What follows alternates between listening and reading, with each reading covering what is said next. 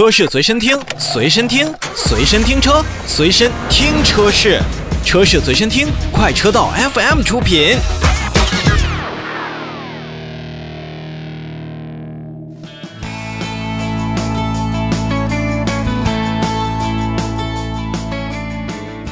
说完两个展会呢，我们来继续看汽车资讯。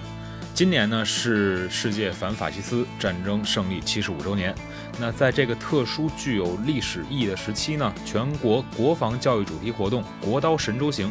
北京九零护航国刀巡礼启动仪式也是举行了。北京九零将和荣誉车主共同护卫象征着国家主权、民族尊严的国刀，从首都出发。跨越五千公里国土巡礼抗战遗址，最终完成将国刀护送至昆明陆军讲武堂的神圣使命。国刀呢，也被誉为天下第一刀，是国威军威的象征，也是一把友谊之刀、发展之刀和和平之刀。中国人民解放军海陆空三军仪仗队指挥刀，中华人民共和国升旗指挥刀发明人、共和国老兵沈从奇老人也是介绍称呢。国刀自启用以来，见证了香港、澳门的回归，以及展示大国威严的五十周年、六十周年、国庆大阅兵等重大历史事件，并且多次伴随国家领导人执行接见外国元首，代表了国家的力量与尊严。为何选中北京九零为国刀护航呢？可以说，二零二零款的北京九零，它采取了北京系列 SUV 的家族化设计元素，标志性的五孔进气格栅，配合两侧宽大的灯组以及下方的三段式的进气口，整个的车型看起来也是十分的霸气。而且从车侧看来呢，线条非常平直，曲线呢也是相对过渡的比较自然。地柱宽大的玻璃窗给了整车极强的一种通透感。同时，车尾造型也是依旧饱满，像全 LED 的尾灯的辨识度也是相当高，而且配合着五米一多的一个车长以及将近两米的车宽和一米九的车高，这款北京九零看起来那真的是挺大的。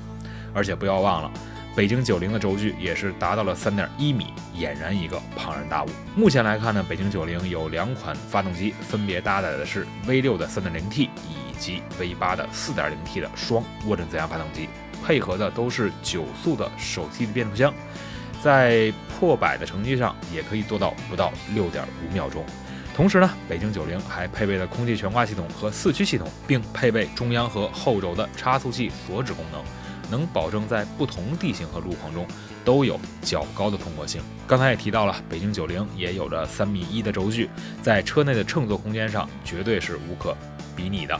同时，全方位的安全和防护系统也是可圈可点。比如说，北京九零全车采用了百分之六十以上的高强度的整体钢板焊接车身，结合三层的车顶柱、门梁、全幅宽度的前后防撞梁，以及加强型的盘式地板和门槛儿，再加上激光焊接工艺，使得整车的弯曲刚度也是达到了一个非常高的数值。而且在被动安全的配置方面呢，北京九零在全系还标配了八个安全气囊和智能的预警系统。其实独有的国防建设的参与经验呢，也让北汽的北京家族诞生了多位明星车型。比如说我们熟悉的 BJ 二幺二第二代军用指挥车勇士，在中央领导的检阅车、护卫车参加国庆阅兵的北京八零等等。我们相信呢，未来的北汽北京家族还会将持续推出更多有实力的产品，不管是民用还是放到我们的国防事业，也都一起让我们共同期待吧。